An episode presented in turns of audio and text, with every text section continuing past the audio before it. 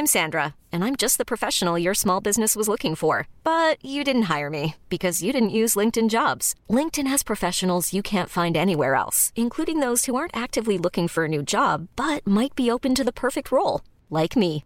In a given month, over 70% of LinkedIn users don't visit other leading job sites. So if you're not looking on LinkedIn, you'll miss out on great candidates like Sandra. Start hiring professionals like a professional. Post your free job on linkedin.com/achieve today. Bienvenue dans cet épisode d'Histoire de couple, le podcast qui parle de couple, d'amour et d'eau fraîche. Je suis Clémence, la rédactrice en chef du magazine Rocky, et je suis avec Fabrice, le fondateur de Mademoiselle. Yo, Super lancement. toujours pire.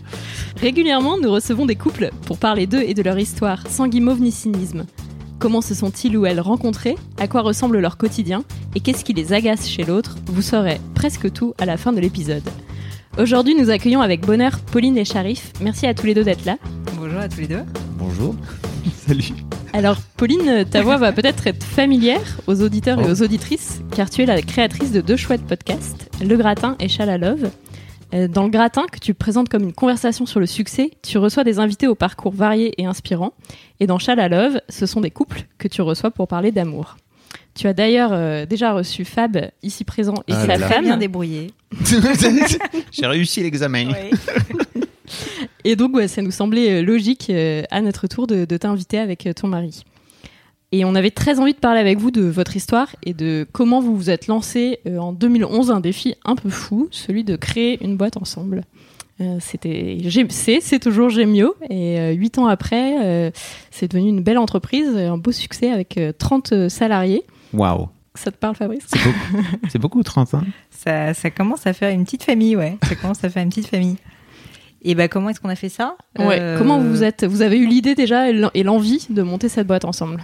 En gros, l'idée, elle est venue quand euh, Sharif m'a demandé de l'épouser. On avait envie de créer une boîte tous les deux. On n'avait jamais envisagé de travailler ensemble en réalité. Et euh, lui revenait euh, de ses études aux États-Unis. Moi, je terminais mon école en France et il m'a demandé de l'épouser. On a cherché une bague de fiançailles et quand on a cherché, on a trouvé que l'expérience n'était pas du tout à la hauteur de nos espérances.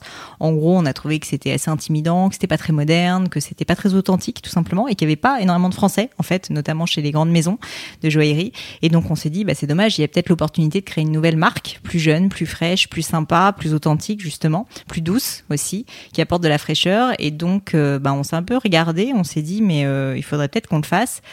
Ça n'a pas été évident au début qu'on allait travailler ensemble. euh, on en reparlera certainement, mais euh, mais mais voilà, on l'a fait et, euh, et l'idée elle est venue de là et on, on a foncé depuis le début pour faire ça. Et donc c'est vrai que ça fait maintenant huit ans que ça dure. Et tu disais que vous aviez envie de monter une boîte ensemble. Mm. C'est une envie qui, qui remonte à. Alors à non, justement, on avait envie chacun séparément de monter une boîte. Ah, et on n'avait jamais envisagé de travailler ensemble parce que, enfin, tu m'arrêtes si je dis une bêtise, Sharif, mais euh, moi, moi, mes parents travaillent ensemble, euh, s'engueulent euh, régulièrement, mais ça se passe quand même très bien et, et sont heureux. Donc j'avais, ce, j'avais ce schéma, je savais que c'était possible, mais c'est tellement peu présent dans la vie de tous les jours. Tu vois tellement peu de couples aujourd'hui, et puis notamment dans le milieu des startups, c'est pas forcément recommandé que franchement, on l'avait jamais juste envisagé. Tu vois, on s'était pas dit, on s'était dit, si jamais on crée une boîte, ça sera chacun de notre côté. Et puis t'as pas forcément envie de mettre tous les œufs dans le même panier non plus. Donc, euh, donc c'était pas, voilà, c'était pas une évidence en tout cas qu'on allait créer notre boîte ensemble. Est-ce qu'on peut parler de votre demande en mariage? Parce que Sharif, il n'a pas parlé depuis le début. Euh, Il est timide. Il est un peu timide. Salut Sharif. il est timide. Bonjour. Bonjour Fabrice. Tu disais avant le, avant le début de l'interview que tu étais un peu, t'avais jamais parlé dans un micro. Euh, jamais de la vie, non. Et euh, je suis un petit peu figé là. Je tiens, mais je respecte toutes les règles que vous m'avez données. Donc euh, regardez droit, ne pas regarder Tu peux Pauline. tourner la tête, hein. Voilà. C'est un peu un robot Je suis un maintenant. petit peu figé. Non, euh, si vous voulez que je dise quelque chose, par exemple, j'ai écouté Pauline et j'ai quelque chose à, à dire. euh, Ah, j'ai un commentaire à donner. C'est pas très drôle, mais c'est la réalité. Effectivement, on n'avait jamais pensé à créer en- en- ensemble euh, une entreprise. Je pense que ce qui m'a inspiré euh, personnellement dans mon histoire, c'était que j'avais passé pas mal de temps euh, à l'étranger dans les années qui précédaient. Et j'avais constaté que dans d'autres pays, et notamment dans les pays émergents, le côté euh, family business, donc euh, business en famille, et ça peut être femme, euh, mari, mais ça peut être cousin, frère, tante, oncle, c'était non seulement quelque chose de commun, mais c'était même souvent la norme. Et que c'était une norme qui fonctionnait. Il y a plein d'études maintenant qui disent que, des études mondiales qui disent même que c'est plus créateur de valeur qu'une entreprise strictement professionnelle. Ça se discute, mais disons que j'avais été un petit peu euh, familiarisé avec le concept, même si je ne l'étais pas appliqué moi-même, euh, par ce que j'avais vu autour. Notamment, enfin, un entrepreneur français euh, que je connaissais indirectement, qui m'avait expliqué avoir créé avec sa femme, qui a créé une entreprise énorme et qui a un énorme succès, et en fait l'avait complètement démystifié, dédramatisé. C'est cette dédramatisation qui fait que quand ça s'est présenté, on, on s'est moins posé la question qu'on aurait pu. C'est une bonne réponse, ça va Mais c'est- C'est un peu chiant, c'est un peu trop sérieux peut-être. Non, pas du tout. Euh, moi, je me demandais depuis quand vous étiez ensemble, quand vous avez décidé de. de, de- C'est une bonne de- question. de Alors la date, on était ensemble depuis 2005. Donc ça faisait, euh, moi je suis pas très, c'est lui Ça le faisait matheux. six ans. Ça faisait six ans. Donc ça faisait quand même un moment déjà. Du coup, le, le couple, c'était quand même quelque chose qui était assez acquis. Enfin, on était quand même euh, déjà assez sûr. On, bah, déjà, on allait se marier, donc a priori, on Oui, se disait qu'on avait envie dire, de ouais. rester ensemble. Euh, ce qui, je pense, aide parce que c'est vrai quand tu crées ta boîte et que t'es juste euh, ben, copain copine et que tu sais pas forcément euh, de quoi l'avenir va être fait, euh, c'est moins facile. Je pense que nous, on s'était dit que c'était bon et que c'était pour la vie, même si ça peut changer. Je pense qu'on était quand même assez sûr de nous sur cette dimension-là. Et donc, euh, et donc voilà. Euh, donc, Puis un côté euh, mettre tous ses œufs dans le même panier à un moment donné, quoi. C'est c'est ça aussi. Ouais, quoi, quand, bah, euh, qui est bien et pas bien parce que Mm. à la fois c'est cool parce que du coup on passe notre vie ensemble et donc ça c'était génial. Enfin, quand t'es amoureux, t'as envie de passer ta vie avec ton, ton conjoint, donc c'est ce qui se passe quand tu travailles avec lui. Mais à l'inverse, euh, bah, tu mets aussi tous tes œufs dans le même panier, donc si ça se plante, euh, tous les deux vous vous plantez, euh, tout ça. Donc Mais c'est- sans surprise, c'est plus ça de a risques. été- sans surprise, ça a été le. En fait, ça a permis aussi de clarifier, de séparer les choses et de se dire, ok, on a quelque chose de perso qui est euh, qui a été décidé avant et qui doit rester euh, solide. Et euh, il faut pas que tous les tous les challenges qui vont arriver, qui sont in- inévitablement arrivés, qui ont fait du bruit, qui ont euh, qui nous ont secoué dans tous les sens, il faut Là, bien tu qu'on balances sépare quand les même deux. pas mal d'opportunités de te- t'en prendre plein la gueule. Non, non, là, ça, ça me gêne pas. je- non, non, franchement, au contraire, ça c'est évident et, et, et c'est, et euh, je, je pense qu'on l'a relativement bien géré, même si on n'est pas passé loin de tous les problèmes classiques dont on va certainement discuter. Non, mais c'est vrai que ce qu'il dit est vrai, c'est qu'au début, quand on s'est, on, on a créé la boîte ensemble, je pense que ce qu'on peut dire, c'est qu'on a créé une règle très claire qui était que notre couple passait avant tout le reste. Ça faisait six ans qu'on était ensemble, on allait se marier, et que c'était hyper important pour nous de rester euh, ben, notre couple euh, amoureux tel qu'il était. Et donc, si jamais ça se passait pas bien au niveau professionnel, que ben, tant pis, ça serait comme ça et qu'il fallait qu'on l'accepte. Et donc, on avait créé, et c'était d'ailleurs, je crois, ton idée de mémoire, euh, une deadline autour de trois mois où on s'est dit on va essayer de tester de travailler ensemble pour voir si ça fonctionne bien. Alors trois mois c'est court donc on, évidemment il y a aussi des soucis qui ont pu arriver après, mais ça permet quand même de se rendre compte un petit peu et je pense qu'on a bien fait de le faire parce que ça aurait pu être une catastrophe et voilà. Vous étiez prêt à arrêter l'aventure de la boîte si vous aviez senti à un moment ou un autre que ça pouvait euh, mettre en péril votre couple? Oui, bah je pense que de toute façon c'était le tout début d'une entreprise donc après on aurait pu ne, ne jamais euh, ne jamais même euh, tu La vois, lancer continuer quoi. quoi. ouais. Ouais. Mm. peut-être je vais, je vais trop vite dans le temps, mais euh, typiquement, je trouve que c'est hyper intéressant de dire les choses d'entrée. En fait, ça fait partie d'une, je pense, d'une bonne relation de couple de base, de se raconter, éventuellement envisager le scénario du pire. Euh, Est-ce qu'aujourd'hui vous vous êtes euh, déjà dit, euh, parce que là maintenant votre boîte est grosse, est-ce que si l'un d'entre vous a envie d'arrêter d'une manière ou d'une autre, vous, vous êtes capable de vous en parler aussi clairement que ça, parce que vous êtes associés en plus, donc vous n'êtes pas juste que euh, salariés l'un de l'autre, quoi. Et en plus, vous êtes trois associés, il me semble, parce qu'il y a aussi le frère de Sharif qui Ah, yes. Et C'est ben vrai. tout à fait. Et la complexité, en fait, elle va, elle est à. Tu, tu pointes du doigt un très bon truc, Fabrice, c'est que un, il y a une complexité. Donc, il y a mon frère également qui travaille, donc ça crée une complexité supplémentaire. Et en fait, l'exercice, il faut le faire à trois niveaux. On est une famille, donc euh, mari, femme et frère. On est des managers, donc aujourd'hui des managers actifs dans l'entreprise avec chacun des rôles, euh, des responsabilités séparées. Et on est actionnaire. Et en fait, euh, sans rentrer, et de nouveau, c'est un podcast léger euh, sur euh, les Ah non, mais euh, non. Mais en fait, si je suis technique, euh, c'est hyper dur de démêler, bien sûr, la famille du boulot. Mais en fait, euh, ce que j'apprends à faire également, euh, c'est de démêler ce qui est de l'ordre du management et de l'opérationnel et de l'actionnariat. Et euh, d'autant plus qu'on a des rôles séparés. Moi, par exemple, j'ai un rôle plus proche des actionnaires. Pauline et Malek ont un rôle plus proche de l'opérationnel. Et du coup, il y a aussi ces complexités-là. Et honnêtement, de temps en temps, quand on donne notre instinct ou qu'on donne notre avis et que ça clash ou qu'il y a un problème, le l'exercice mental de prendre du recul, de se dire quelle est ma casquette, ma casquette de mari, ma casquette de euh, frère, ma casquette de euh, euh, chairman, de président de l'entreprise, ma casquette d'actionnaire, et en fait, on se fait tous des nœuds au cerveau. Et j'imagine que ce qui fait tout tenir ensemble, c'est que on, apprécie travailler ensemble et du coup on trouve les solutions. Mais c'est vraiment un exercice mental qui est plus difficile que si on avait un rôle simple, unique. C'est sans doute ça aussi qui rend l'aventure euh, un peu plus riche, j'imagine, que juste euh, d'être une boîte un peu plus classique, j'ai envie de dire. Je pense qu'on apprend un peu plus vite du coup, euh, parce qu'on est juste confronté à. T'as le droit de tourner ta tête, hein, Charlie. tu peux tourner ta tête, mais juste. on, a, on, on- on est confronté à toutes les contorsions mentales. euh, oui, c'est- C'est assez drôle. de- C'est dommage qu'on ne voit pas ce qui se passe. euh, oui, désolé. Mais t'es un bon, d'entraînement. t'es très bon élève. Bravo. Voilà, Merci très bon élève, discipliné. Euh, c'est des contorsions qu'on fait beaucoup plus vite et qu'on apprend à faire de, de réfléchir à tous ces rôles et à toutes ces parties prenantes en fait. Réfléchir en tant qu'actionnaire, réfléchir en tant que chairman, réfléchir en tant que directeur général, etc. En fait, euh, je pense que c'est une expérience qui est dure mais formatrice. Mais ça apprend à être un peu à la. Enfin, je- le mot négatif, ça serait schizophrène. Le mot positif, c'est à prendre du recul et à juste faire la part des choses. C'est que ben. C'est pas parce qu'on s'est, enfin on va en parler, c'est pas parce qu'on s'est engueulé à la maison avant d'aller au boulot que en fait on peut se permettre de le faire parce qu'il faut qu'on soit exemplaire et que en plus bah, la vie continue et que quand t'es manager, euh, tu t'engueules pas euh, à la mort avec un autre manager. Normalement, tu restes juste professionnel, donc tu mets euh, un peu de froideur là-dedans. Et ça, c'est quelque chose qu'on a appris à faire. C'est pas toujours facile, mais euh, mais bon, on essaye de le faire euh, quand même avec. euh, Et à l'inverse, quand tu Voilà. t'engueules euh, ou t'es pas d'accord professionnellement ou qu'il y a de la tension professionnellement, tu Mm. peux pas le ramener à la maison, sinon ta vie devient vraiment. euh, Oui, si De tu la commences merde. à, à négocier sur qui va faire la vaisselle parce que vous n'avez pas été d'accord la veille sur une Ça, décision. sûr. Mais ça, c'est toujours moi qui l'a fait. la vaisselle, c'est lui. Moi, je, je cuisine.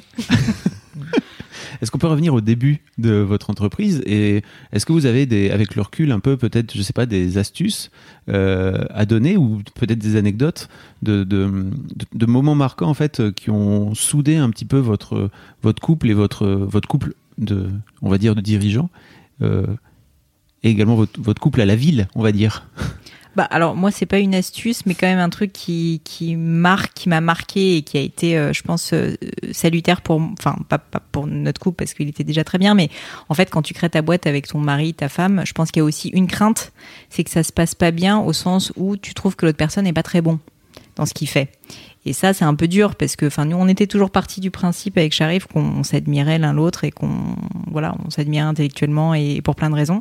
Et, euh, et du coup, moi, j'avoue que j'avais une crainte, c'était bah, qu'il m'admire pas dans le professionnel, donc j'avais pas confiance en moi. Et à l'inverse, que aussi peut-être euh, je l'admire pas.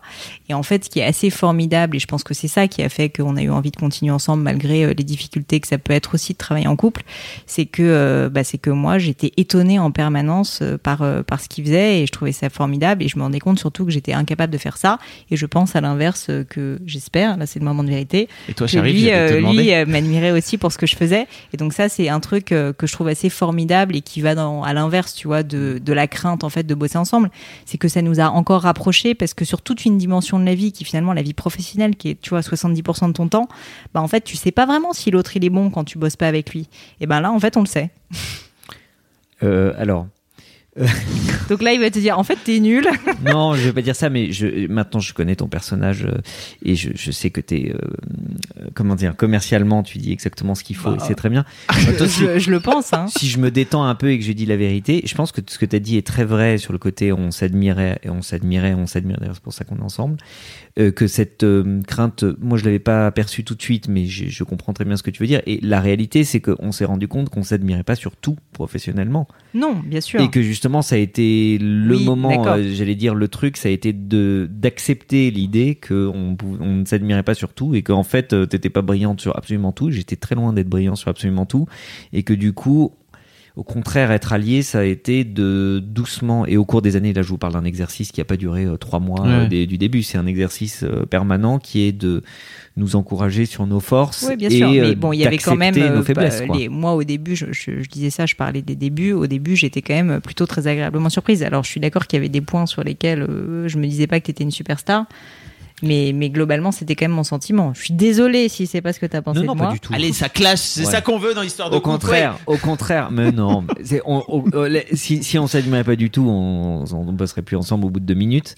Mais évidemment, il y a. Ce que je veux dire, c'est, je suis peut-être trop, je suis pas assez commercial pour un podcast, tu vois. C'est, c'est déjà trop tard. Non, mais t'es pas là. Euh, mais Attends, t'es je, pas là pour faire je du pense qu'en fait, hein. il y a des trucs qu'on a énormément appréciés. D'ailleurs, c'est ce qui a fait notre force. Mais en revanche, il y a eu des dimensions. Et, et je pense que ça, c'est pas évident. Je me rends pas compte si c'est évident en général. Je trouve que c'est beaucoup plus difficile. C'est-à-dire dire à quelqu'un et euh, avoir des yeux, les, les étoiles dans les yeux professionnellement pour lui dire qu'on l'admire a fait un truc, c'est relativement facile et tout le monde en bénéficie.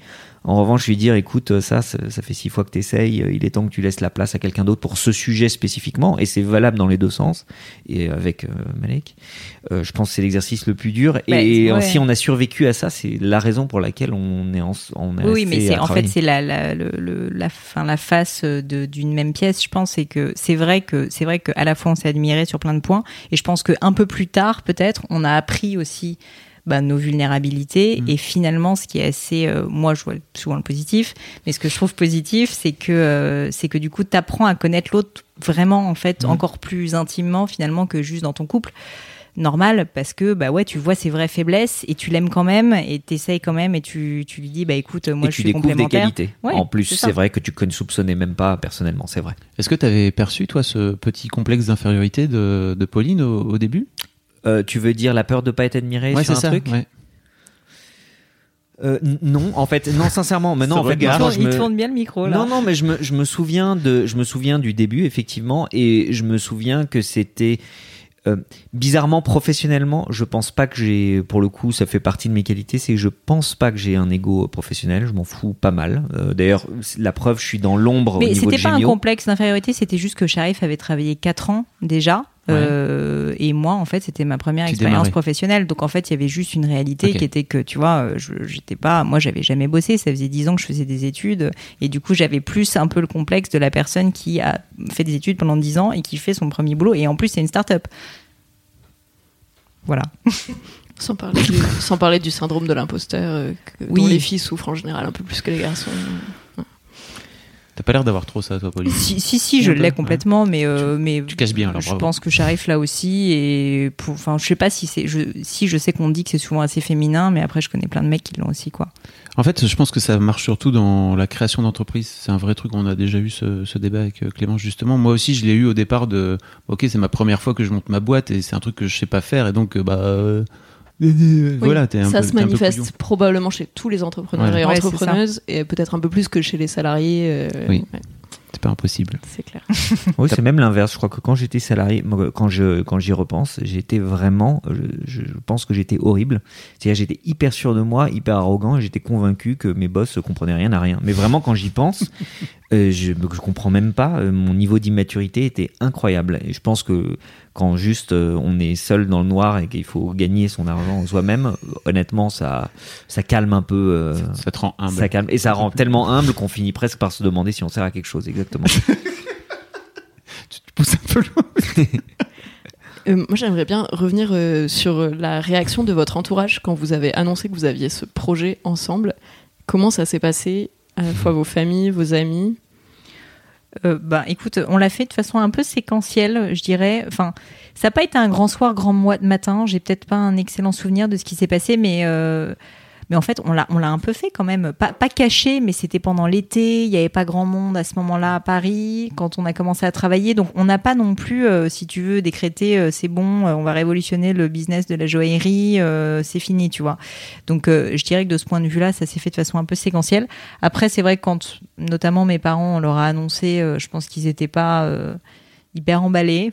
Pour, Je pense que les réactions assez- sont très diverses et dépendent des personnalités. Il y a des, c'est- c'est- dire assez, euh, non, mais il y a des personnalités. les pa- euh, Enfin bon, tes parents écoutent peut-être ce podcast. On va faire attention à ce qu'on dit. on les aime Mais- beaucoup. Mais, mais Ah en oui. fait, en fonction des personnalités, il y a des personnalités, des gens qui ont peur pour toi parce qu'ils te disent Ouais. euh, c'est quoi, ce- c'est quoi cette idée de business à la noix euh, euh, J'ai pas fait des enfants euh, qui vont vendre du bijou sur Internet, mais ils comprennent même pas ce que ça veut dire en fait. Il y a des gens qui fondamentalement sont des optimistes, euh, t'adorent et disent que t'es trop fort et que quoi qu'il arrive, ça va marcher. Il y a des hommes d'affaires qui euh, évaluent tout de suite les risques, disent les pour, les contre, euh, et tout de suite sont dans une démarche de te conseiller pour que ça se passe au mieux. Il y a des gens qui ignorent, qui comprennent pas du tout, qui disent mais qu'est-ce qu'est-ce que c'est que ce risque que tu prends alors que tu pourrais aller prendre un job très très bien payé avec ton diplôme, faire autre chose chacun, en fait, honnêtement, les gens projettent leurs propres peurs et leurs propres envies sur toi et puis disent ce qu'ils auraient fait à ta place. Mais il n'y avait pas tellement de réactions sur le fait qu'on travaille ensemble. Oui, c'est ce que j'allais dire. Non. C'était sur la création d'entreprise, mais parce qu'en fait, on était tous les deux novices en la matière, qu'on connaissait rien au monde de la joaillerie et que du coup ils se disaient mais vous êtes fous mais c'était plus ça que euh, Sharif et Pauline travaillaient ensemble quoi parce que tes parents toi travaillaient ensemble c'est ça Pauline? Mes parents on travaille ensemble, maintenant ouais ça serait trop bien que tu les invites sur ce podcast ou sur Chalalov d'abord tout à fait Oui, ça serait. euh, c'est vrai, c'est vrai. Écoute, oui, mes, mes parents travaillent ensemble et, ça marche, ça, ça marche. C'est pas facile tous les jours, mais ça marche quand même plutôt bien. Et je pense que non, mais je veux dire, c'est pas facile tous les jours au sens où c'est normal. De temps en temps, tu t'engueules, machin, mais mais ça se passe quand même très bien. Et, euh, et puis, bah, ils ont des fortes personnalités tous les deux quand même. Mais, mais du coup, c'était un bon exemple parce que moi, mes parents, ça fait 40 ans qu'ils sont ensemble. Ils sont, enfin, ma maman s'est mariée avec mon père, je pense qu'elle avait 18 ans. Donc, j'ai eu quand même toujours une image de, du couple qui dure, qui est solide, qui s'aime encore au bout de 40 ans de mariage, vraiment. Et, qui en plus travaillent ensemble, tu vois. Donc, j'avais cette, je pense que ça joue aussi finalement dans ce que tu fais après dans ta vie parce que tu sais que c'est possible et tu as même peut-être envie de ça. Et, et, du coup, est-ce que vous l'un ou l'autre, est-ce qu'il y a eu un moment où vous avez eu euh, peur quand même de vous dire, euh, ok, on va passer H24 euh, ensemble, euh, on va avoir moins de parce que enfin quand tu travailles pas avec ton conjoint ou ton, ta conjointe t'as quand même des temps de respiration mm. t'es heureux ou heureuse de te retrouver le soir est-ce que ça c'est quelque chose qui vous a fait peur à un moment ou pas? Euh, je pense qu'en fait, ça a pu être un petit peu gênant à un moment euh, quand on avait euh, des rôles très très proches, c'est-à-dire que la boîte était encore très étroite et que du Puis quand on travaillait à la maison et voilà, on travaillait les uns sur les autres, on bossait sur les des sujets très proches. Il y a peut-être eu un moment où c'était un tout petit peu étouffant parce qu'on mm. amenait vraiment les problèmes avec nous. Euh, littéralement, on pouvait même pas sortir, il n'y avait même pas de transition entre la fin de la journée où les employés en fait, quittaient la maison. Tu pouvais même pas être malade si tu veux, tu avais des gens qui bossaient dans, chez toi, quoi. Donc, Donc tu devais ouvrir le matin, quoi. Vous avez eu des, vous, avez commencé comme ça. On est monté quand même jusqu'à quasiment 6 ou 7 personnes. On était 8, hein. il y avait 8 personnes et on travaillait de la maison encore à ce moment-là. Et en fait, ça, il y a un côté étouffant. En revanche, quand l'entreprise grandit et qu'on a commencé à avoir des rôles de plus en plus euh, euh, séparés ou en tout cas délimités, dans lesquels on a des interactions, mais la plupart du boulot on le fait seul à seul et dans un bureau euh, séparé. Sincèrement, je pense que c'est plus le, problème disparaît euh, assez vite. Ouais, c'est cool. Et la, décision de mettre ton frère en, tierce personne, enfin en, tierce personne, non, en associé en fait, ça, ça vient d'où? En fait, euh, assez naturellement, quand on a démarré, euh, en fait, j'ai à l'époque, Pauline avait encore une, année d'études à faire, donc moi j'étais le la, seule personne qui était dédiée à 100% au projet. Et en fait, donc Pauline euh, a dit j'ai du temps libre parce qu'elle était entre entre deux années d'études. Est-ce que je peux aider? J'ai dit ben commençons comme ça. Et mon frère aussi, en fait, attendait de démarrer son premier boulot. Il a dit est-ce que je peux aider également? Et j'ai dit mettez le bienvenu. Et en fait, assez naturellement, et je pense que c'est assez sain, c'est des gens qui, on a commencé à travailler ensemble et en fait, euh, au fur et à mesure, euh, les, la situation a perduré, s'est renforcée et euh, mon frère a finalement quitté son travail et Pauline, a, dès qu'elle a terminé ses études, rejoint l'entreprise à, à, plein temps. Donc ça s'est fait sans, il n'y a pas eu de grandes décisions, ça s'est fait très naturellement. Ok, d'accord. Et c'est compliqué de gérer les relations entre. Peut-être que j'appuie sur des trucs qui vont être chiants, là, j'en sais rien, mais en tout cas, je sais que d'une manière générale, les relations à trois et surtout entre actionnaires, elles, peuvent être parfois compliquées parce que c'est toujours deux contre un. T'as pas d'autres possibilités. Comment ça se passe entre vous? Euh, en tant qu'actionnaire ou en tant que manager? Parce que c'est assez différent. En fait, en tant que manager, du coup, euh, enfin de, on a on a créé un petit peu des règles. Vous avez des silos, j'imagine. Voilà, on a des gouvernants. On a un peu nos, nos on va dire nos, pas nos pré-gardés parce que c'est pas. On, on a créé une gouvernance, quoi, et puis on, respecte un petit peu. En réalité, c'est un peu comme euh, les votes en assemblée générale on, vote rarement, mais on sait la place de chacun, mm. et du coup, euh, chacun pousse son idée, et puis on finit par respecter euh, la gouvernance.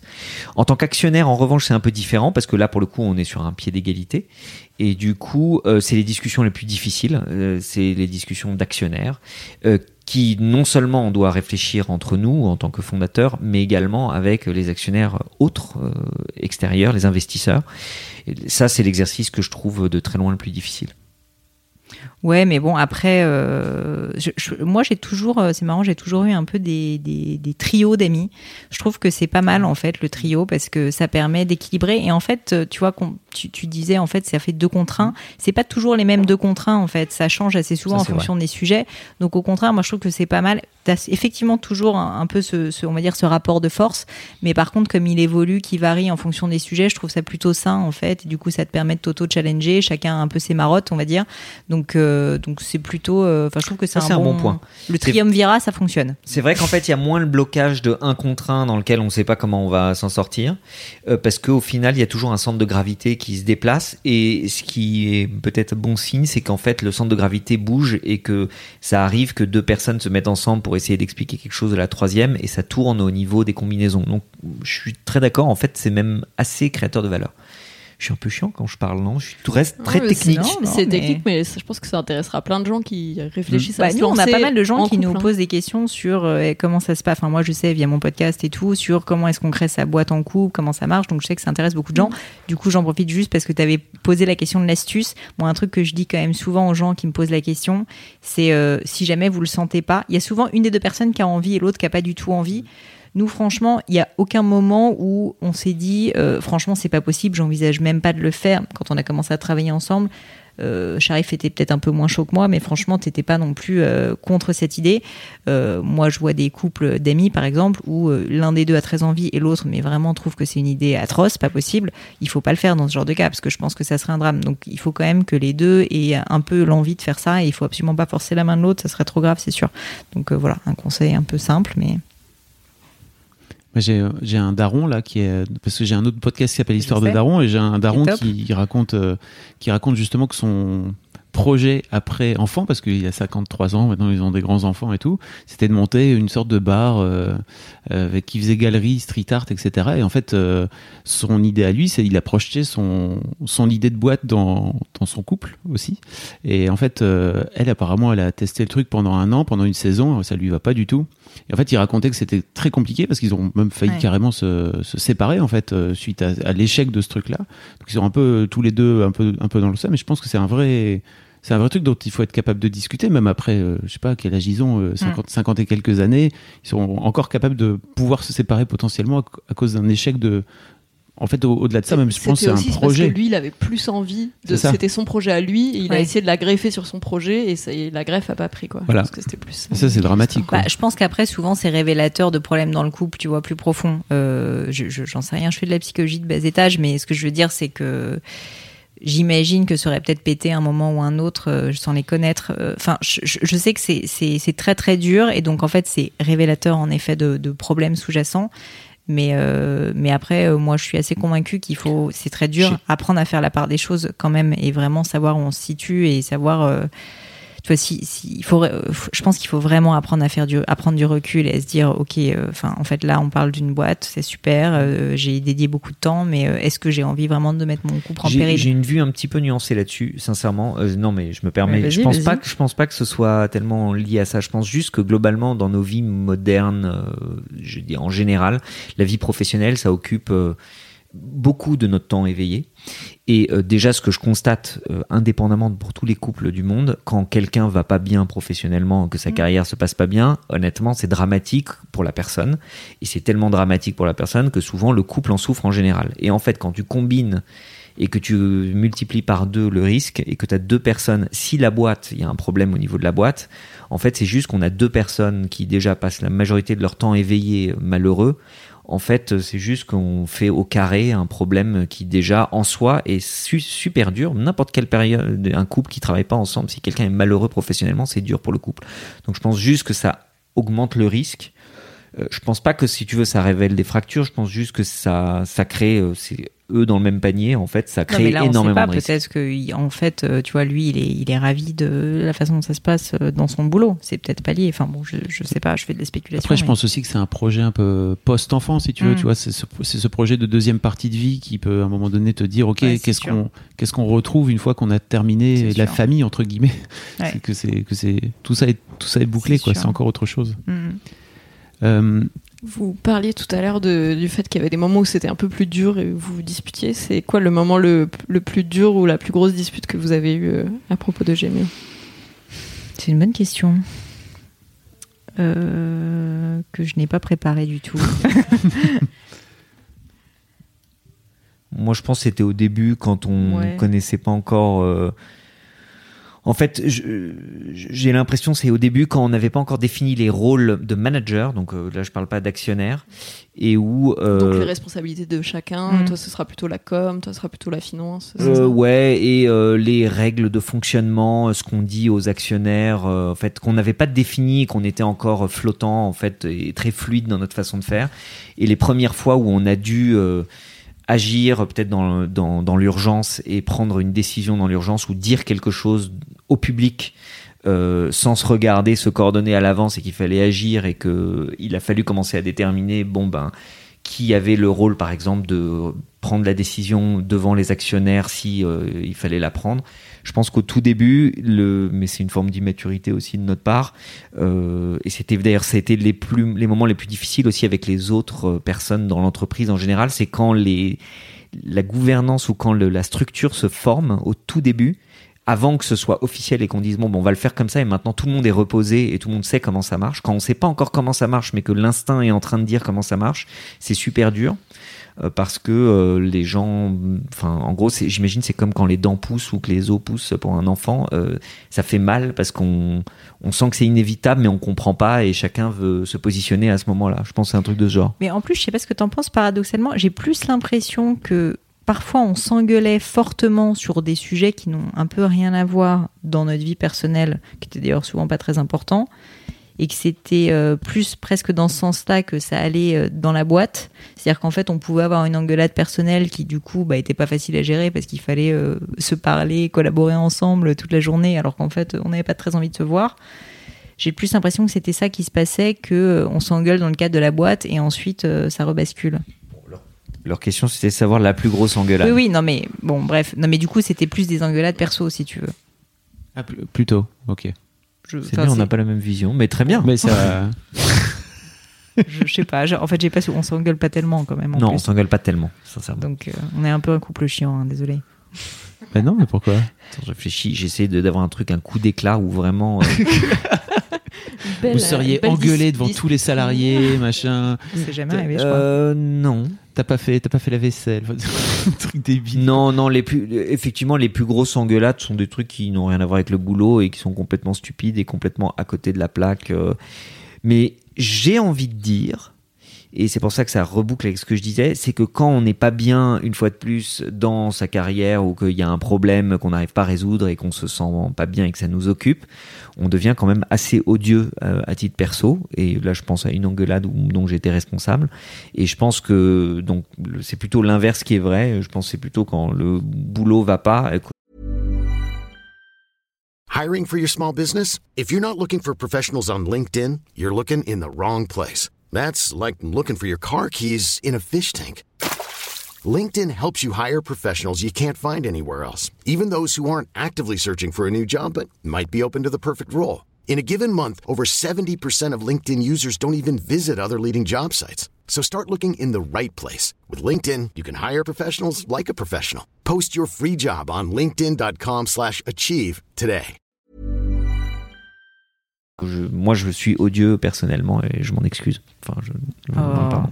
Et, toi, Pauline, c'est plutôt la dynamique inverse de un truc t'a agacé en dehors du boulot et du coup, ça, au travail, ça peut se ressentir. Oui, enfin, je, je- honnêtement, je suis pas parfaite du tout, donc euh, je peux tout à fait aussi, euh, enfin, trouver des trucs euh, odieux, tu vois, dans le boulot et mal le vivre. Mais euh, j'ai j'ai quand même plutôt souvenir qu'on s'engueulait sur des points, euh, un peu de détails euh, perso, et ensuite que, que j'avais du mal moi quand même à faire euh, comme si, euh, ou même que j'étais pas bien personnellement ou que lui était pas bien personnellement, et que j'avais j'avais un peu de mal euh, au boulot, tu vois, à, à montrer que en fait ça allait, euh, co- collaborer correctement. Ça, c'est vrai que c'est pas facile et euh, on s'est toujours euh, forcé à être assez exemplaire et je pense que c'est bien et à vraiment montrer qu'on était professionnel. C'est vraiment un engagement qu'on a pris l'un avec l'autre et avec euh, Malek et avec, euh, enfin, sincèrement tous nos actionnaires. Mais c'est pas facile tous les jours, franchement. hein. J'allais vous dire justement, est-ce que il y a parce que 6 ans c'est long, ça commence à être long. Je pense même que, enfin moi j'ai eu un gros, 8 ans. hein. Euh, oui 8 ans Ouais, n'importe huit ans. quoi. C'est encore plus long.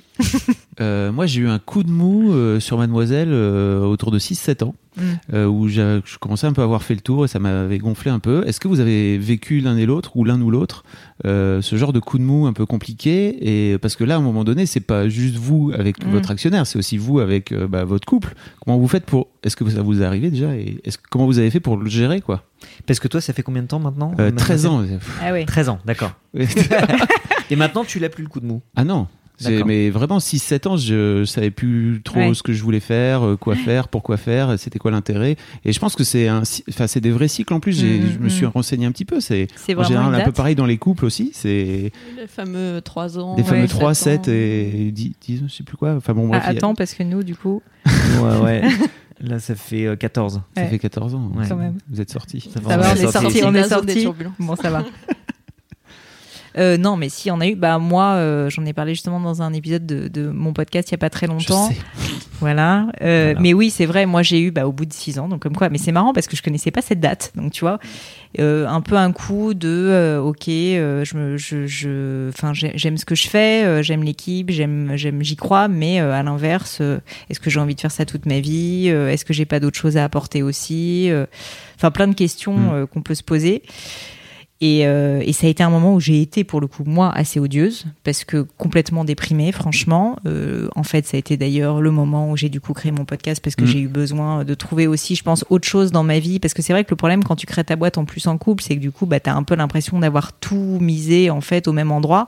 Et donc, tu te dis, bon, bah, est-ce qu'il faut pas que j'ai autre chose dans ma vie, quoi? Et donc, j'avais besoin de ça. Et donc, j'ai été pas très sympa. Je pense que c'était pas du tout facile pour Sharif. Euh, honnêtement, il a été plutôt très cool. Mais Il regarde loin. il regarde de loin. Il a été plutôt très cool, mais c'était c'était très dur. Et c'est vrai que je rejoins du coup ce que tu disais précédemment, quand il y en a un des deux qui est pas bien personnellement, parce qu'en plus c'était vraiment euh, personnel, quoi. En fait, tu tu tu tu sais même pas comment aider l'autre dans ce genre de cas. C'est ça qui est assez dur. Et donc euh, il fallait que je mette toute seule, tout simplement. Mais mais au moins t'étais en soutien, quoi. C'est c'est vrai que c'était pas simple. Non, t'as rien à ajouter, Sharif, à ce moment-là? Non, non, je me souviens, et je confirme qu'elle était odieuse à ce moment-là. Non, non, non. Plus drôle, euh, plus, plus sérieusement, euh, euh, je, je- je- ces cycles-là, moi, j'arri- j'arrivais pas, j'étais un peu démuni face à ce qu'elle vivait. Euh, le seul truc que j'ai fait, c'est que j'ai essayé de la secouer à un moment. Je pense que ça a eu un petit peu un impact, mais comme l'a dit Pauline, dans ce genre de cas, il faut que la personne le décide elle-même. En fait, sinon, à l'extérieur, on peut, on peut faire. Bah, je pense que tu faire. peux te faire aider et tout. Moi, moi, j'ai pas été voir un psy ou quoi que ce soit, mais par contre, euh, je pense que mon entourage, euh, c'était pas, enfin, même si j'adore mon entourage et que j'avais besoin d'avoir du soutien, je pense que dans ce genre de moment, faut aussi un peu décider de s'en sortir et, et donc prendre une décision, quoi, de ce que tu veux, tout simplement. Et c'était un peu cette indécision qui faisait que j'étais pas bien. Et donc, euh, et donc, euh, Sharif m'a accompagné comme il pouvait, mais juste en fait, euh, malheureusement, il n'y a pas grand chose à faire. Après, j'étais pas non plus en train de me trancher les veines, mais, mais c'était pas, pas très joyeux.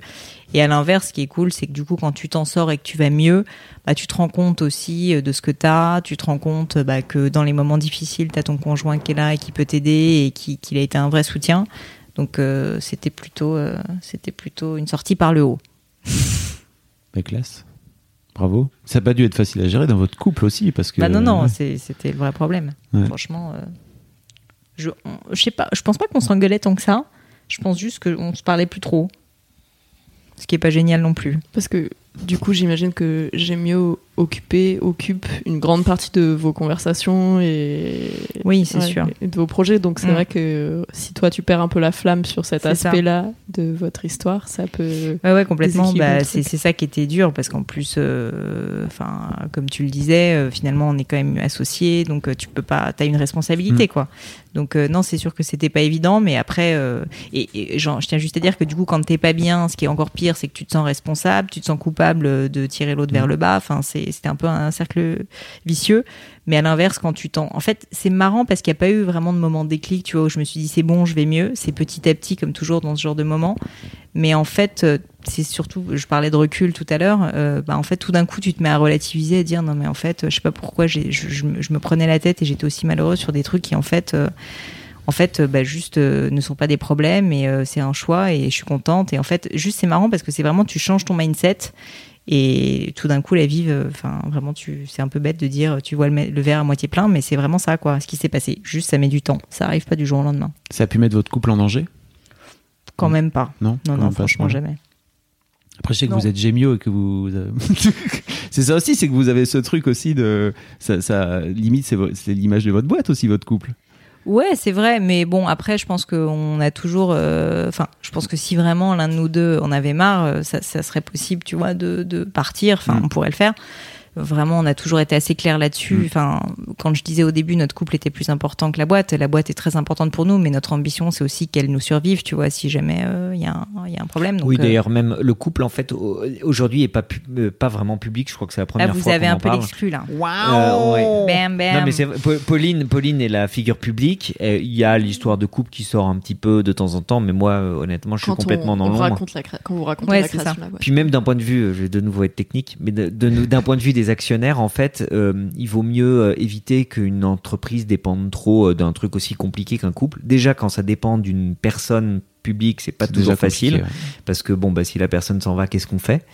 Euh, d'un couple et c'est le cas de toutes les boîtes de mode euh, et c'est toute une question à ce niveau-là euh, quand c'est un couple c'est encore plus compliqué donc on a fait attention enfin l'entreprise elle, elle vit indépendamment de nous maintenant on y contribue en y apportant bah, une touche de couple solide qui y croit qui croit à l'amour etc mais j'espère que ça pourrait être pris en relais par n'importe qui n'importe quelle personne qui croit à l'amour en général quoi C'est beau ce que tu dis. c'est technique je, je réfléchis et tu vois je réfléchis là non, c'est pas, c'est je pas que réfléchis en tant je que président de société, je me dis bon ben je représente les actionnaires, je me dis bon ben en tant qu'actionnaire, je veux que je veux pas que si euh, ils se disputent sur des pâtes trop cuites ou un ménage mal fait que toute le que toute l'entreprise et tout l'effort et tout le risque qu'on prend euh, voilà euh, soit en éclats. Mm. Et du coup, je pense qu'au niveau des principes, j'ai on a toujours fait attention à ce que euh, l'entreprise profite d'une contribution sincère d'amour personnel, d'histoire personnelle, d'un vrai couple qui a cherché une bague de fiançailles Place Vendôme, qui a trouvé que c'était trop cher, etc. Tout ça, c'est sincère. Je pense que ça se ressent dans la boîte, mais ça dépend pas. Il faut pas que ça dépende parce que sinon, euh, l'entreprise est une coquille vide ou en tout cas, elle est trop fragile. En tout cas, c'est l'histoire qui a fondé cette boîte-là et qui aujourd'hui euh, pourrait, comme tu disais, vivre par, euh, par elle-même en dehors, de, en dehors de votre couple. Quoi. Ouais, et qui d'ailleurs aujourd'hui, en fait aujourd'hui maintenant, indépendamment du coup de notre euh, couple, euh, on a des clients qui ont, enfin nos, nos dizaines de milliers de clients euh, associent, commencent à associer le nom Gemio avec euh, un, un moment euh, d'amour, un cadeau, quelque chose de sérieux, quelque chose de solide, quelque chose de sincère, quelque chose Il y en a qui plein qui fabriqué. connaissent pas du tout l'histoire d'ailleurs de. Ouais. Enfin, il y en a- Oui. honnêtement, il y en a plein qui connaissent pas l'histoire du couple, hein, et c'est pas le but. Enfin, évidemment, Oui, toute on votre l'a raconté, pas tu vois. autour de ça. Non, non, Non. bien sûr que non. Mais, c'est les valeurs, on les a mises en fait, on les a mises dans la marque. Ces valeurs-là, on les a mises dans la marque, mais on s'assure qu'elles appartiennent à la marque et qu'elles ne nous appartiennent pas parce que sinon c'est injuste euh, Mm. pour les investisseurs, quoi. C'est beau. C'est très beau. Non, mais c'est. J'en profite pour faire un peu de pub, mais euh, moi, mon mari a, a acheté sa bague de, la bague de fiançailles chez Ah, Gemio. c'est- Euh, pas vrai. Trop bien. Ouais. On est des, on est des grands fans. Satisfait Ah bah ouais, très content. Ah, trop bien. Il va, il va Ça, te ça fait il- plaisir. Il va te filer un questionnaire de satisfaction. Ouais, exactement. Merci de mettre un avis sur euh, sur Trustpilot. Mais donc je vois très bien le, cette dimension-là et j'avais vu, je crois, dans, que dans vos bureaux il y avait un mur sur lequel vous écriviez les, les, les messages les plus marrants que les gens Ouais. faisaient graver Alors à on l'a pas fait de depuis assez longtemps. On devrait continuer. C'était assez marrant. En fait, on, on a souvent des clients qui gravent leurs bijoux et c'est assez touchant, tu vois, parce que ça peut être. euh, Enfin, franchement, ça, peut- c'est- ça peut être tout autant juste le truc lambda, euh, le- les deux prénoms, la date du mariage. Mais franchement, il y en a qui se lâchent et qui mettent des trucs très sympas. Et on les voit de temps en temps et on a euh, donc noté un certain nombre de gravures qu'on a du coup mis sur nos murs euh, chez Gemio et c'est hyper marrant. Il y a des trucs comme. euh, Il y a des citations, il y y a- des phrases incompréhensibles, il y a des codes. Il y a, tu vois, êtes-vous chauve On n'a jamais su ce que c'était. Du coup, tout le monde Ouais, c'était- spécule dessus. Je. Peut-être. C'est ma femme. Peut-être. Non, mais on a des trucs comme ça. On a, euh, enfin, on a des trucs un peu limites aussi. euh, Ouais, on a des trucs un je peu te chauds. laisse choisir quand même, qui est pas mal. Oh. Ouais. Il y a de tout. Mon Jeu petit rubis sexy. Enfin, tu vois, on a des trucs sympas. Ouais. On rigole bien. Du coup, attention, messieurs, dames, si vous commandez, sachez que on lit toutes les gravures. Euh, je vais juste revenir sur euh, un point que tu avais commencé à évoquer, Sharif, sur le- les, les investisseurs, parce que vous n'êtes pas les seuls à avoir investi dans Gemio. Euh, est-ce que le fait d'être un couple, ça a été un argument pour convaincre des investisseurs d'investir dans la boîte, ou est-ce que ça a plutôt été un frein qui leur a fait peur? Très bonne question. Euh, très bonne question. Bonne question. Le- Clémence. non, mais franchement, euh, parce que tu mets du, tu pointes du doigt ce qui a été l'un des plus gros challenges en fait au moment des levées de fonds. Euh, je pense que la première réaction euh, épidermique, c'était wow, euh, on n'investit pas dans ce Jamais genre de la de vie, cas. quoi. Euh, c'est amusant parce que même dans le, euh, je pense que ça c'était il y a donc 5-7 ans. Euh, je pense que ça a un peu changé. On en voit de plus en plus, ou en tout cas c'est en train de se démocratiser. Et moi je le voyais comme une forme de limite. En fait, je peux imaginer ce que ça peut créer comme crainte, et je peux imaginer que ça crée des challenges. Une fois de plus, si on les résout pas, ben ça crée plus de dangers, plus de corrélation de risque, plus de si les gens sont pas bien professionnels ou ont pas la tête froide ou font pas l'exercice de comprendre qu'ils sont à la fois mariés femmes et euh, managers avec des rôles séparés, bah ça crée juste, s'ils sont pas bons, ça crée plus de problèmes. Euh, maintenant, une fois de plus, moi, la façon dont je le répondais, euh, je répondais pour calmer les investisseurs, c'est que je leur disais, écoutez, euh, une fois de plus, sortez un petit peu de chez vous. Ce deux tiers des business dans le monde, je, je sais que c'est pas le cas chez Air Liquide ou chez la Société Générale, mais deux tiers des business dans le, dans le monde sont des family businesses.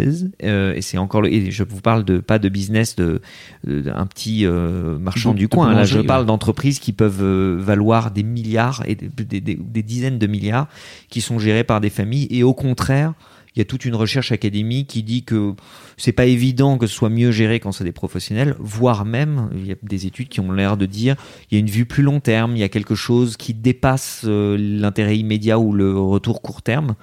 Donc c'était un discours d'évangélisation. Euh, J'espère, bah, manifestement, ça a tenu dans notre cas. Je vois le danger, mais on a dû faire ce discours parce que la première réaction, c'était celle que tu craignais.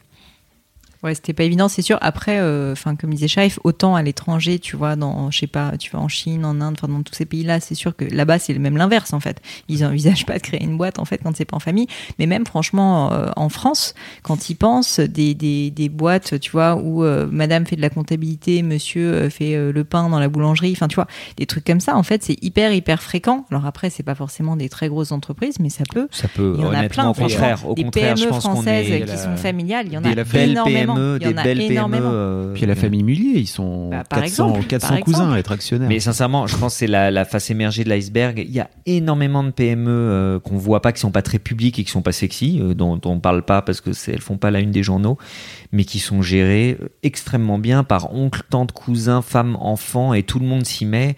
Et les Mulliers, effectivement, c'est assez des dynasties un peu connues, Ouais. mais euh, il n'y a pas besoin de faire euh, 100 milliards de chiffres pour euh, déjà avoir des entreprises brillantes. Mais je Bien vous sûr. parle d'entreprises qui font quelques dizaines de millions de chiffres déjà. Mais c'est magnifique ce qu'ils créent et ils le font en famille. euh, et c'est même c'est une éducation euh, des enfants qui est euh, qui peut être excellente et hyper formatrice. C'est vraiment très beau. Et en tout cas, je, je trouve que c'est beau. Et moi, ça m'a même inspiré. Plus le temps passe, plus je suis inspiré par ce genre de modèle. Vous avez parlé d'enfants, on est obligé de parler d'enfants ou comment ça se passe? J'arrive, c'est toi qui as lancé le sujet, hein, désolé. mais- Euh, on n'a pas d'enfant. Bah, on a notre enfant euh, Gémio qui a 7 ans, euh, 7-8 ans, et Ah, ça, qui il commence à être grand, il commence à, il a, il a ses dents qui poussent là. L'adolescence. De va, ouais. plus en plus autonome. c'est ça. Et de plus en plus autonome, c'est vrai. L'âge de la raison. Euh, écoute, euh, non, on n'en a pas. Euh, on n'en a pas. Euh, voilà. Euh, J'ai envie de te dire.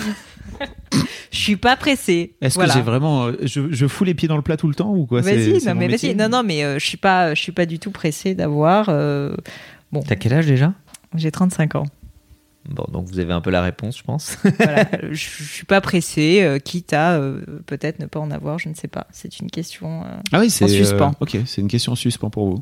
pour l'instant que je me pose pas tellement en réalité parce que je, je c'est pas mon c'est pas en fait j'en ai pas j'en ressens pas le besoin actuellement donc euh, du coup euh, enfin j'ai pas d'instinct euh, particulièrement euh, fort pour ça donc a priori euh, je sais pas je faut jamais dire jamais mais c'est pas c'est pas forcément Je sais pas si c'est mon- politiquement correct de le dire en fait. Justement, je me rends compte. C'est quoi votre réaction quand vous avez quelqu'un qui vous dit ça? Bah, Ça vous bah, trouvez pas un peu politiquement Moi, je suis hyper heureuse de l'entendre et qu'on le dise sur Bon. le podcast. Et, et je trouve ça chouette. Et Ah en fait, euh, il y a une pression sociale qui est telle sur les femmes, un peu sur les hommes aussi, mais pas mal mal sur les femmes autour de l'injonction à la maternité que d'avoir une femme de 35 ans qui dit bah écoute c'est pas un projet à court terme.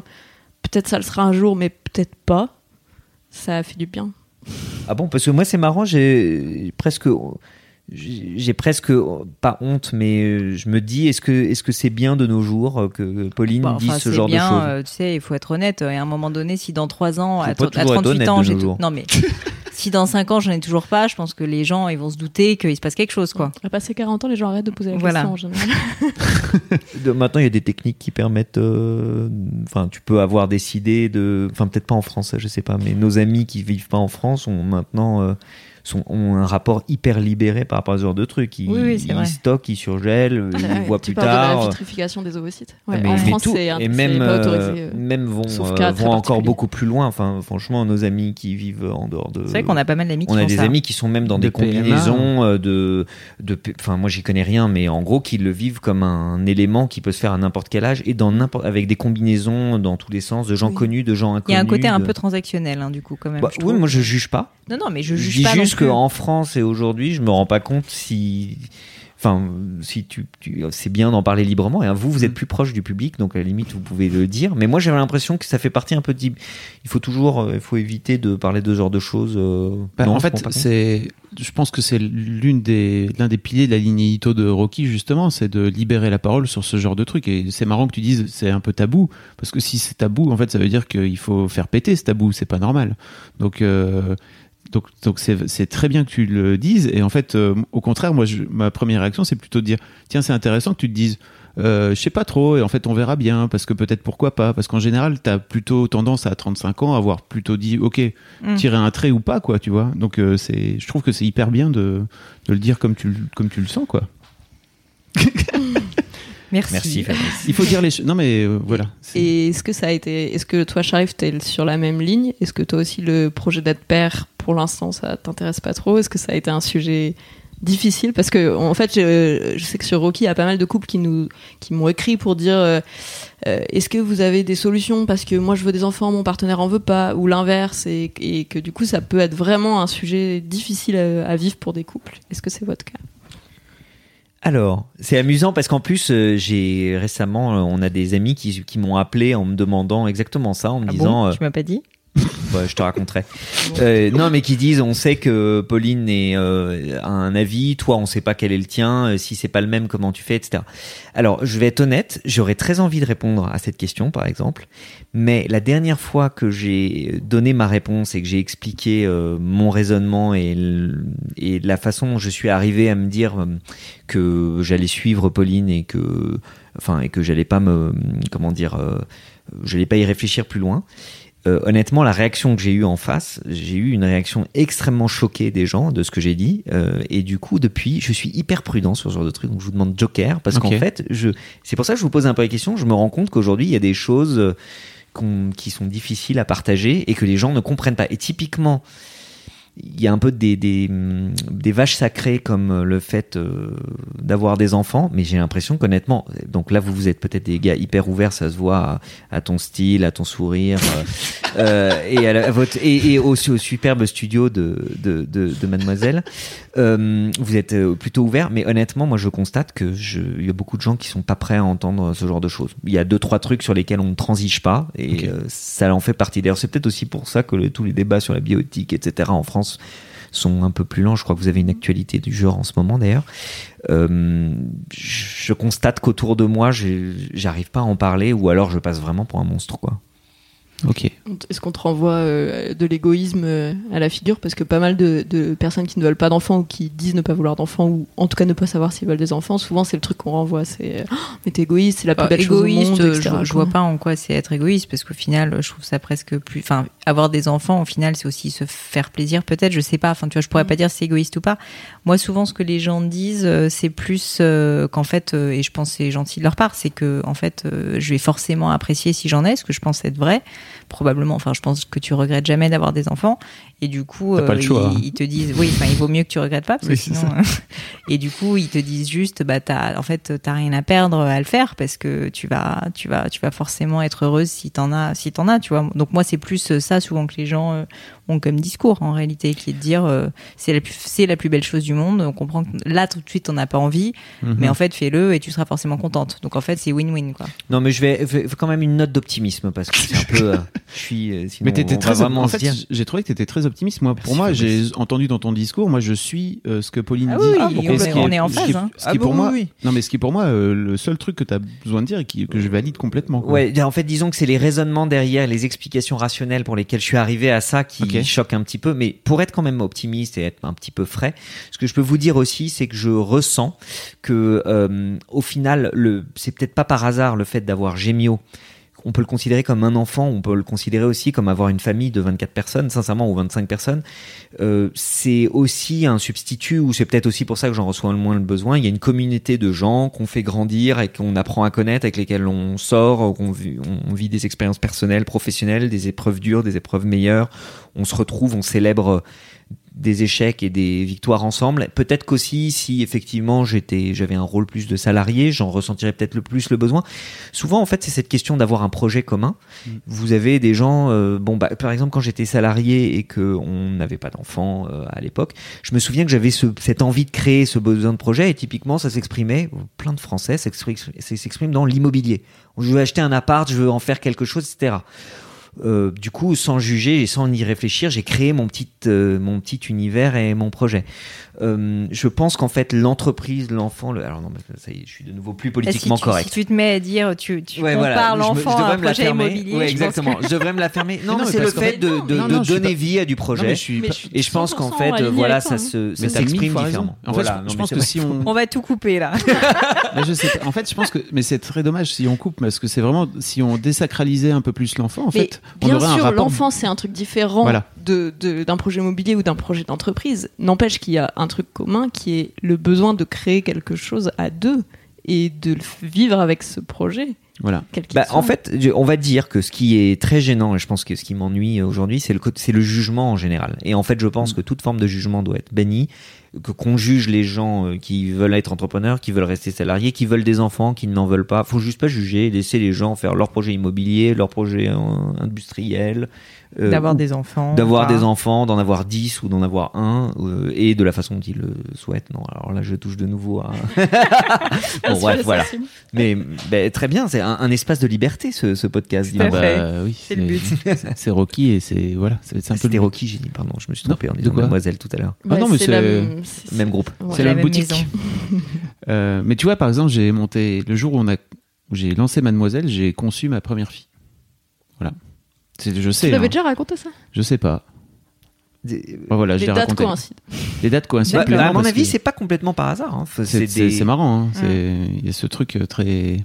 C'est peut-être pas forcément fait exprès, mais voilà. Mais non, mais c'est en fait c'est des phases où tu, tu crées. En fait, c'est juste de la créativité qui s'exprime de 10 000 façons. Et d'ailleurs, j'avais déjà réfléchi à ça. Il y a d'autres exemples. J'ai parlé du projet immobilier, mais je, on le voit autour de nous. On peut interpréter beaucoup de, de projets. Enfin, si, il y a des gens qui se lancent dans des projets de fêtes, de de d'événements. Ouais, en fait, tout ça, c'est des Des moyens de façon extrascolaire. Voilà, exactement. Enfin, extrascolaire, extra euh, en dehors du boulot, quoi. Euh, c'est juste des moyens d'exprimer la créativité. Bah, trop bien. Mm. Non, je mais- suis vraiment contente qu'on Merci pour. bah, ait parlé de ça. C'est la première Merci fois qu'on en pour, parle euh, en plus. Pour votre donc, euh, sincérité. Ouais. Bah, vous devez pas avoir beaucoup de clients et qui, qui, euh, qui sont dans cet état d'esprit En parce que si on en a eu quand même, parce Bah, que Lorraine et Dimitri, dont on parlait Ouais. euh, avant, avant l'épisode, euh, avant le, dé- le début de l'enregistrement, eux, ils, ils prévoient aussi. Ils prévoient pas d'avoir d'enfants, mais on avait parlé de plein d'autres trucs et en fait, ils nous ont annoncé ça à la toute fin de l'épisode. On était là. Ah non, trop dommage, on va pas pouvoir en parler parce que ça fait déjà une heure qu'on discute. Ouais. Donc je suis vraiment contente qu'on ait, qu'on ait pu aborder ce sujet. Oui, puis il faut pas hésiter à en parler euh, de façon. En fait, euh, je pense que plus on décide d'en parler ouvertement, euh, plus les, les... ça va aider à faire tomber les jugements justement. Je, je pense que le, le jugement vient du tabou aussi, vient du fait du non-dit, vient du fait de. bah, effectivement, quand t'en parles, euh, les gens ils vont venir te, te renvoyer des... leur jugement à la tronche. Euh, bah, faut pas, faut pas s'arrêter, quoi. Je pense, tout simplement. Ça les fait cogiter après. Oui. Mm. Vous je, qui- je vous dirai, je vous dirai après l'épisode euh, ce que je leur ai raconté et ce qui les, ce qui les a fait C'était bondir. vraiment, euh, Ouais. vraiment choquant. Pas poétiquement correct. Vous aviez d'autres choses à ajouter? Moi, j'ai une dernière question, Bah, sinon à vous ah, poser. mais Ah oui, c'est vrai. Si vous avez un message, c'est le moment. C'est ça, si on a un message, c'est le moment. Bah écoutez, euh, merci déjà de nous avoir euh, accueillis. Bravo pour ce que vous faites euh, dans le cadre du podcast, mais de façon générale, c'est sympa de libérer la parole euh, et puis de, de, de laisser un peu chacun parler de son parcours, de ses expériences. Franchement, ça fait plaisir. Et puis euh, sinon, moi, je voulais dire à Sharif que je suis encore très amoureuse de lui au bout de 14 ans. Oh. Voilà. Bon, bah, en tout cas, bravo parce que vous, j'étais un petit peu euh, tendu et figé avant d'arriver et vous êtes euh, effectivement, vous très dit, à c'est- l'aise. c'est les rois du, c'est les rois du smile, euh, Cherokee. Ben, c'est grâce à vous aussi. C'est vous qui nous avez mis à l'aise et on vous a mis à l'aise. Oh là là. Bah, Merci beaucoup. Bon, bah, merci à vous. Et du coup, ma dernière question. Alors, je sais pas si vous avez eu le temps d'y réfléchir. Peut-être Pauline, mais pas Sharif parce qu'il a eu les questions cinq minutes avant le début. Mais euh, est-ce qu'il y a un couple euh, autour de vous réel, enfin soit autour de vous, soit fictif dans la pop culture ou la littérature qui vous inspire ou qui vous ressemble? Bonne question. J'y ai absolument pas travaillé non plus. Euh, Vas-y. En fait, tout. Alors là, ça va de nouveau pas être politiquement correct. Euh, mais au tout début de la saison 1, euh, je pense que House of Cards m'avait un petit peu inspiré. mais je parle du Non, mais là, tout jamais, début de la saison jamais 1. de la non, mais parce rende compte qu'ils parce qu'ils sont alliés, mais parce qu'ils sont alliés, ils sont alliés et Mais je suis, cèdent. je suis- je suis vraiment d'accord avec Non, toi. mais ils sont alliés envers et pas contre glauques, tout, ils ça, sont pas vrai. glauques, ils sont pas glauques. Les, honnêtement, l'épisode Enfin, ça 1, tourne 2, vite mal, hein, quand même. mais c'est pour bon. ça, j'ai dit, le tout, Tout début, début. de la Ouais. comment on dit, saison 1, épisode 1, on a un couple qui est allié, qui est dans l'effort tous les deux, tu sais, ils vont courir ensemble, euh, ils vont courir dans la rue ensemble, ils s'entraident, ils font des choses dures, euh, et au début, on comprend pas euh, euh, combien il est machiavélique, voire détraqué, voire carrément euh, euh, horrible euh, comme personnage. Spoiler. Et, ouais, ouais, et vraiment. Ouais, ouais, ouais. désolé. Mais Il y a pardon, prescription, il y a prescription. Mais sincèrement, le- les, les quelques premiers épisodes, tu vois un couple moderne et une fois de plus, si on libère la parole, c'est un couple qui est franchement pas mal centré sur le boulot et qui a envie de s'entraider pour réussir à faire des objectifs très difficiles. Et en l'occurrence, c'est un objectif très difficile qui se sont fixés. On comprend pas tout de suite lequel. Et du coup, ça avait marché. Ensuite, par la suite, au contraire, je vais vous dire, ça m'a fait réfléchir. Je me suis dit, oh là, euh, ça peut vraiment mal tourner cette histoire. C'est clair. Ça peut être assez glauque. Il faut garder un peu de fraîcheur et de légèreté dans la vie parce bah, que sinon, au bout d'un moment, à rester uniquement sur son Non, parce objectif, que on eux, en plus, c'est pour ça que j'aime pas trop cet exemple, c'est que eux, ils sont alliés. Je suis d'accord, professionnels, mais pour le coup, euh, enfin, ils s'aiment pas. euh, ils s'aiment. Ça se ils voit pas tout de suite, Po. Au début, j'ai Ouais. pour ça, je dis, Non, regardez les. Et C'est en vrai plus, que ça se voit pas tout de suite. C'est vrai, C'est peut-être. vrai Après, c'est au bout de la milieu de la saison où ils commencent à se faire Voilà. des coups dans le dos euh, Voilà. l'un l'autre. Ça. Et là, puis fais, à hmm. sortir à droite à gauche, etc. Mais Mm. effectivement, il Mais y a, il y a continue, un- à- mais malgré tout, ils s'aiment quand même. C'est-à-dire qu'il y a quand même ce truc, Oui, même quand ils ils se- finissent par se Ils détester. se respectent, quoi. Ils ont un- se respectent. Ils ont un vrai truc. s'admirent peut-être. Ouais, mais assez rapidement pour le coup, même le côté respect euh, euh, amoureux, tu vois, ou Ah sexuel euh, Mm. de, des partenaires. Euh, ça, il y a un côté, enfin, en tout cas, peut-être mon côté angélique, c'est moi ça me déçoit, ça, ça me déçoit, et puis j'espère que tu vas pas voir à droite à gauche, quoi. Bah, ils sont un couple, mais ceci dit, c'est un couple libre qui, Ouais. Oui, oui. qui Ouvertement c'est très ouvert en, c'est très ouvert. C'est pour eux, ça quoi. que la, la comparaison s'arrête là, mais au tout début, euh, il y avait un petit peu cet effet-là. Bon, moi je pense que je suis peut-être un peu plus fleur bleue, euh, je ne sais pas, mais euh, non, mais je comprends, je vois ce que tu veux dire, mais c'est vrai que je, je... Parce que tu vois, dans How I Met Your Mother, qui était notre autre série, il n'y a pas de couple euh, qui nous qui était un peu dans le même genre euh, Mm. ou qui nous éclatait parce que Robin et comment elle s'appelle et, euh, et, euh, Et Barney, ouais. non ouais Robin et Barney sûrement pas mais euh, Il y a Lily et Marshall aussi. Il y a Marshall qui sont Oui, Ils plutôt sont le très, couple. très fusionnels aussi. Oui, Vraiment, ils sont Ouais. peut-être un peu trop cucu, tu vois. ils sont trop cu- ouais on est moins cucu que ça quand même. Bon, Donc, on sait bonne pas question. si vous avez Et- des suggestions. ouais euh, c'est quoi les prends. meilleures suggestions que vous avez Mais entendues En fait, moi, souvent, je trouve que c'est pas facile comme question parce que les- dans la pop culture ou dans la littérature, on va te raconter les couples dysfonctionnels parce que Mm. c'est là qu'il y a des trucs à raconter et qu'il y a des histoires intéressantes. En fait, les couples qui fonctionnent bien, qui s'entendent bien, qui communiquent bien, bah c'est chiant. Donc on va. Mm. C'est marrant, j'ai l'impression que j'ai sur le bout de la langue un bon exemple, mais je vais pas le trouver. Il, y a- il doit y avoir On des films un peu plus récents. C'est un, un- couple Mm. assez moderne parce qu'en fait, il y a- t'as moins le côté sexiste euh, inégal et t'as au contraire un côté allié, euh, profondément allié en fait, euh, qui est intéressant. Ouais, moi non plus, il y a rien le qui me. Obama qui marche euh, Ouais, très il y a bien oui, dans un peu, ouais. un peu, Il y c'est a- vrai. dans Modern Family aussi, euh, Phil et Claire, je trouve qu'ils pour le coup ils se soutiennent bien. Bon, Je connais pas. c'est une série, mais C'est une série avec des, fa- des familles. des familles, ouais. Mais le mec est un peu teubé. Donc, Ouais. euh, C'est pas faux. Non, mais c'est pas, tu vois, faut créer un concept. Peut-être qu'il y a une Ça série à créer pas. encore Mm. sur un couple allié, un genre Non, de quand- White House of Cards. Quand on parle de Gémio, quand on parle de Gémio et du couple Gémio d'ailleurs, on discute, on parle, on prend souvent des exemples dans, euh, pardon, euh, How I Met Your Mother et aussi on prend des films euh, genre Notting Hill, euh, des films un peu frais dans lesquels en Oui. fait le couple ne se prend pas trop au sérieux, se charrie un peu, il y a une forme d'égalité, il n'y a pas euh, l'homme, la femme, il y a plutôt un rôle d'allié qui se charrie et qui et qui euh, se ouais se, se, se taquine un petit peu au même niveau. Il y a quelque chose de ce genre, mais j'avoue que j'ai pas d'exemple. euh, Mm. Il y, a, il y a un film à faire, il y a un créneau. Si vous connaissez un bon producteur, je pense qu'il Il va apprendre. il faut faut faire. Je suis en train de chercher. Mais dans House of Cards, il se taquine un petit peu. Oui, oui. Il se taquine, euh, ouais. ouais. Taquine bien, ouais. Merci beaucoup en tout cas. Merci beaucoup. Bah, merci Merci à vous. C'était cool. Merci à toi d'avoir écouté cet épisode d'Histoire de couple. S'il t'a plu ou fait réfléchir, n'hésite pas à en parler autour de toi et à lui mettre plein d'étoiles sur ton appli de podcast préféré. C'est ce qui permettra au reste du monde de le découvrir. Pour ne rater aucun des contenus du magazine Rocky, le mieux c'est encore de t'abonner à notre incroyable, que dis-je, exceptionnel newsletter. Je te mets le lien dans la description de l'épisode. Si tu as toi-même une histoire de couple un peu spéciale et que tu as envie de venir nous la raconter avec ton ou ta partenaire, tu peux m'envoyer un mail à l'adresse suivante salut at rockymag.com. Salut, ça s'écrit S-A-L-U-T et Rockymag, R-O-C-K-I-E-M-A-G. Et sinon, en attendant le prochain épisode, tu peux aller découvrir les deux autres podcasts du magazine, Histoire de Daron et Rocky à écouter. D'ici là, je te souhaite des journées remplies d'amour et d'eau fraîche, ou de grenadine si c'est plus ton truc. À bientôt!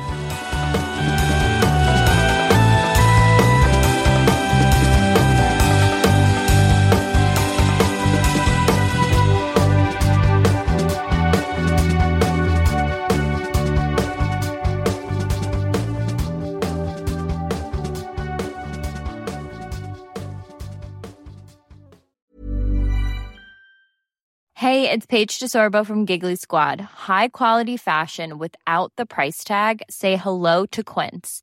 I'm snagging high-end essentials like cozy cashmere sweaters, sleek leather jackets, fine jewelry, and so much more. With Quince being 50 to 80% less than similar brands. And they partner with factories that prioritize safe, ethical, and responsible manufacturing. I love that. Luxury quality within reach. Go to quince.com slash style to get free shipping and 365 day returns on your next order. Quince.com slash style.